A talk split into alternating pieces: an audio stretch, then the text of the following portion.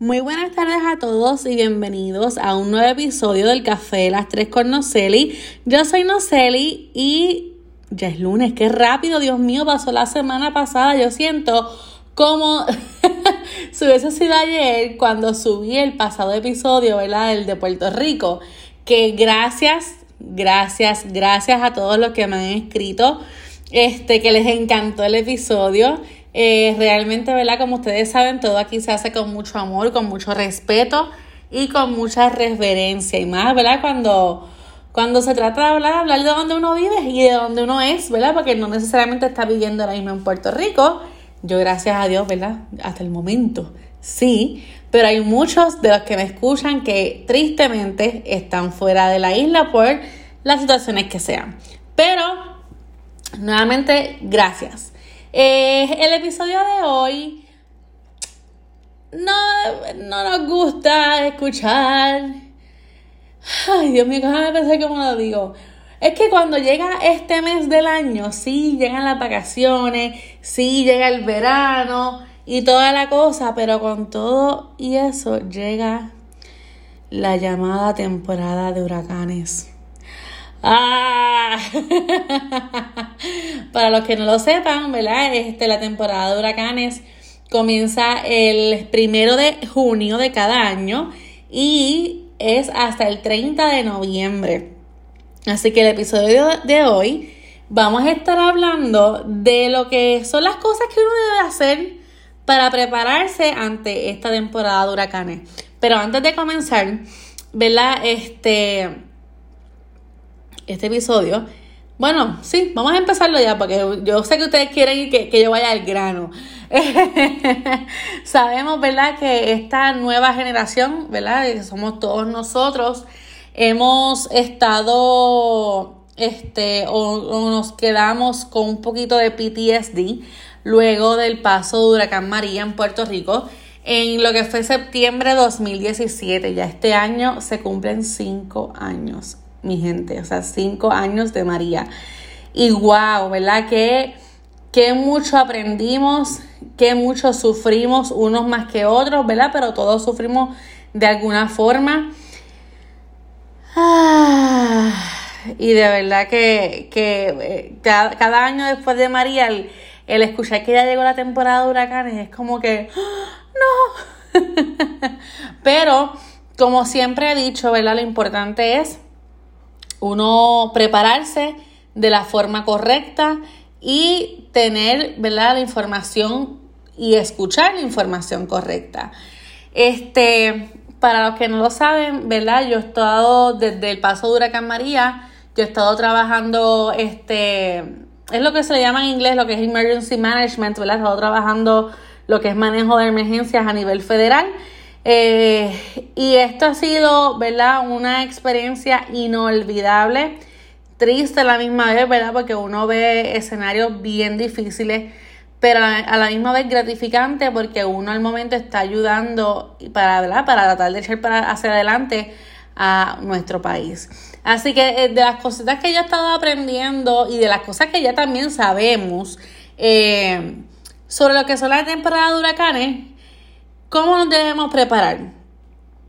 Simple y sencillo son Varias, varias cositas.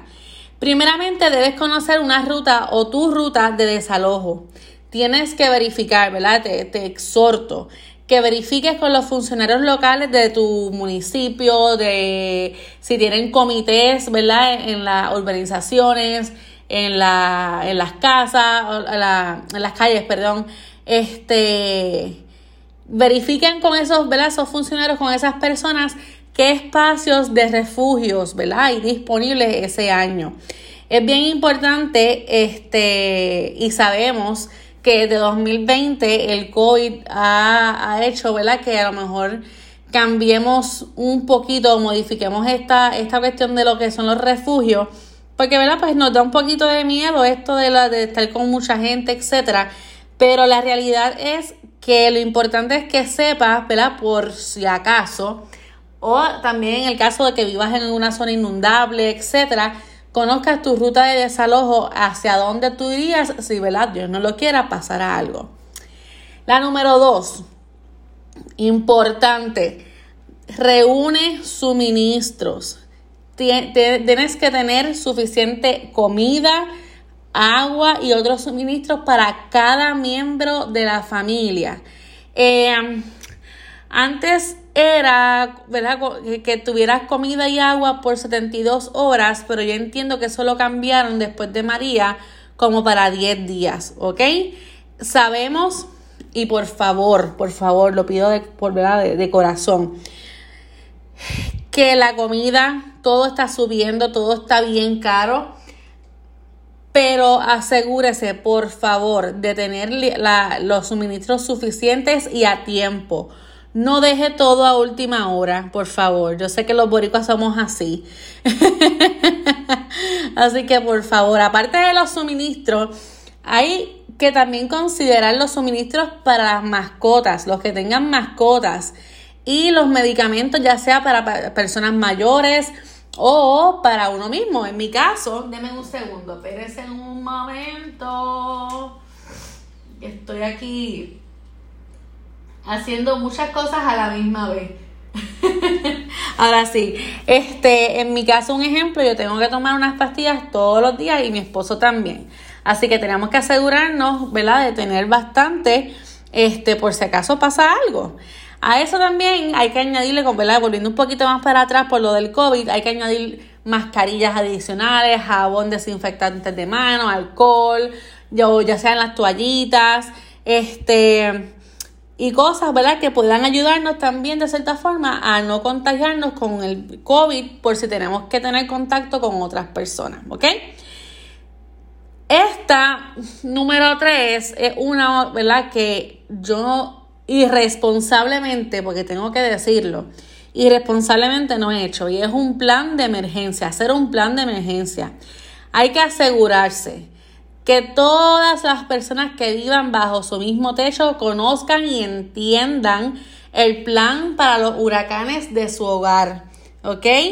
Es bien importante, cada hogar tiene que hacer su plan, no tiene que ser igual, ¿verdad? Porque cada familia y cada hogar es diferente, pero este, es bien importante que tengamos ese plan de emergencia y eso me lo aplico yo porque no lo tengo. Así que, mala, mala mía, mala mía. Entonces, la próxima. Planificar pensando o planifique pensando en la discapacidad. Yo cuando estaba buscando información y yo vi esta, yo dije, hmm, ¿qué quiere decir planificar pensando en la discapacidad? Y entonces cuando uno sigue leyendo y toda la cosa, y es que tenemos que acordarnos que como dije hace unos minutos que no hay familias este, iguales, ni planes de contingencia iguales, pues no hay personas iguales. Cada uno de nosotros nos trasladamos, funcionamos y, y la bregamos de distintas maneras. Así que es bien importante elaborar un plan, o su plan, según lo que funcione mejor para ti. ¿Ok? Crear una red de apoyo o planificar con anticipación, ya sea el transporte accesible, perdón, este, ¿verdad? que puede ayudar a que se mantengan salvo cuando, ¿verdad? cuando ocurra algún desastre, este, y tener, ¿verdad? Ese, aparte de ese plan de las personas, ¿verdad? que viven bajo su techo, también tener un plan con su familia, este, extendida, ya sea, hace un ejemplo, yo tengo que tener un plan con Willy, que es mi esposo, pero también tengo que tener un plan con mis papás y con mi hermana. Porque aunque ellos viven cerca de mi casa, pero este, estamos ahora mismo sin ningún revolú a 20 minutos. Pero como un ejemplo, pasó con María, que nosotros en aquel momento, Willy y yo vivíamos en Levittown y teníamos que, o queríamos verificar porque las comunicaciones en aquel momento se cayeron todas. No, no teníamos ningún tipo de información, nada de la familia de Willy que vive en Vega Alta. Así que lo que a nosotros nos tomaba en un momento regular, qué sé yo, 20, 25 minutos desde Levitón hasta Vega Alta, un día nos tomó dos horas en llegar a Vega Alta y no pudimos llegar porque no había acceso en las carreteras. Así que en ese caso, ¿verdad? También ahí fallamos en no tener un plan con la familia de Willy. Con mis papás no había ningún problema porque nosotros en aquel momento vivíamos literalmente al frente de mis papás. Pero con la familia de Willy, pues no hicimos un plan y literalmente, que ustedes saben que Willy estaba vuelto loco. La familia de Willy se volvió loca cuando escuchó también, ¿verdad? Que, que después del huracán hubo unas inundaciones en Levitown y pues las comunicaciones y los, el mensaje llegó a. Donde vive mi suegra de que Levitown había desaparecido bajo agua. Pues mi suegra obviamente, ¿verdad? Se, se, se, se alteró un poco porque no sabía nada de su hijo, no de mí, pero de su hijo, de su hijo. Y entonces el día que logramos llegar a Breñas, que es donde él vive, en Vega Alta, llegamos casi una hora, hora y pico para Breñas y cuando llegamos mi suegra y mi cuñada no estaban porque ellas habían bajado para Levitown a buscar a buscar a Willy o a mí, no sé, a los dos. Este, y entonces, ¿verdad? Por falta de comunicación y por falta de un plan, nos cruzamos, nos tuvimos que haber cruzado en algún momento. Ahí, ¿verdad? Pues yo le dije a Willy, mira, vamos a quedarnos aquí un buen ratito, porque ya van a tener que volver. O sea, cuando lleguen allá al apartamento y, vean que no estamos, yo me imagino que mami le dirá, ¿verdad? Mi mamá le dirá algo. Este, y así mismo fue. A las par de horas, pues entonces llegaron mi cuñada y mi suegra y entonces ahí, ¿verdad? Supimos que todo estaba bien. Así que es bien importante no solamente tener un plan con los que viven bajo su techo, este, sino también con su familia extendida. Y, ¿verdad? y como dije a lo último, este último puntito, planificar pensando en la discapacidad. Entonces, por último y no menos importante, ¿ok? Hoy día tenemos, y lo, tocamos, lo tocó un poquito por encima hace unos minutos atrás, pero aquí vamos un poquito más en detalle, y es que hoy día hay una fiebre de tener mascotas en la casa, ya sean perros, gatos, caballos, cabras, vacas, puerquitos, patos, o sea, yo he visto de todo.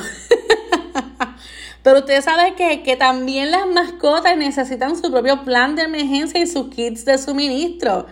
Algunos refugios, bien importantes, si tuviera que ir a un refugio, no aceptan lo que son mascotas. Así que es responsabilidad de usted como dueño, o tuya como dueño o dueña de mascota, tomar medidas con anticipación, buscar refugio que así acepten mascotas, ¿verdad? Para que entonces estén todos un poco más cómodos dentro de la situación. También es buena idea planificar con los vecinos, amigos o familiares para asegurarse que haya alguien disponible para cuidar o desalojar, si tú fuera lo necesario, a sus mascotas si usted no puede hacerlo. Y me acuerdo eh, que para María tenía una amiga que estaba de viaje y ella había dejado sus peces, eran unos peces en su casa. Y ella, había, María fue para septiembre 20, creo que fue 2017, ella se había ido en septiembre 10, creo que fue, este, de viaje, iba a estar lo que restaba de mes fuera de la isla. Y pues obviamente habían cosas que, o sea, no sabemos el futuro, no sabemos lo que vaya a pasar, porque si fuera así, fuéramos un poquito más felices. Pero ella, ella se estaba volviendo loca porque quien, o sea, ella sí dejó los peces en la casa. Este, e iba una persona, ¿verdad? Este, un familiar de ella a echarle comida todos los días o una vez cada dos días, no sé, whatever. Pero con esto de María, ella no tenía comunicación, no había comunicación con ese familiar y ese familiar se le hizo imposible, ¿verdad? Este, llegar a la casa de ella por todas las obstrucciones en la carretera y, ¿verdad? Issues que a esa persona le ocurrieron durante el, el, el huracán. Y pues, gracias a Dios que mi amiga consiguió a uno de sus vecinos, y uno de sus vecinos tuvo que hacer un revolú con una de las puertas porque no tenía llave de la casa, pero tuvo que hacer una, un revolú ahí con la con la cerradura de la puerta, entonces para poder entrar y darle comida a los peces. Pero al fin y al cabo, los peces, ¿verdad? No pudieron sobrevivir por el hecho de que no había electricidad. O sea, eran, eran peces de la de, de agua salada. Así que es bien importante que entonces este, ustedes tengan y yo también que tengamos un plan de contingencia también para las mascotas, así sea tenga un pez beta o tenga un pollito, ¿ok? Porque independientemente sea un beta, sea un pollito, sea una vaca, sea un toro, sea un elefante, una jirafa, un rinoceronte, son nuestras mascotas, son nuestros animales y tenemos que ser responsables con ellos, ¿ok? Así que con estas cositas los voy entonces a ir dejando. Este, si tienen alguna duda, alguna pregunta, después, ¿verdad? Si ustedes desean, podemos hablar un poquito más a fondo sobre lo que es manejo de emergencia en estos tiempos, ¿verdad? De, de, de, de temporada de huracanes, no solamente en Puerto Rico, también en Estados Unidos, donde hemos trabajado, ¿verdad? Eh, y hemos hecho unas cositas. Así que nada, que tengan excelente tarde. Me pueden seguir en las redes, en Instagram específicamente, como el Café de las Tres con Noceli. Nos escuchamos el próximo lunes a las 3 de la tarde por aquí por Apple Podcast o por Spotify, ¿ok? Así que que tengan excelente tarde. Les envío un beso y un abrazo y nos vemos en la próxima. Chao.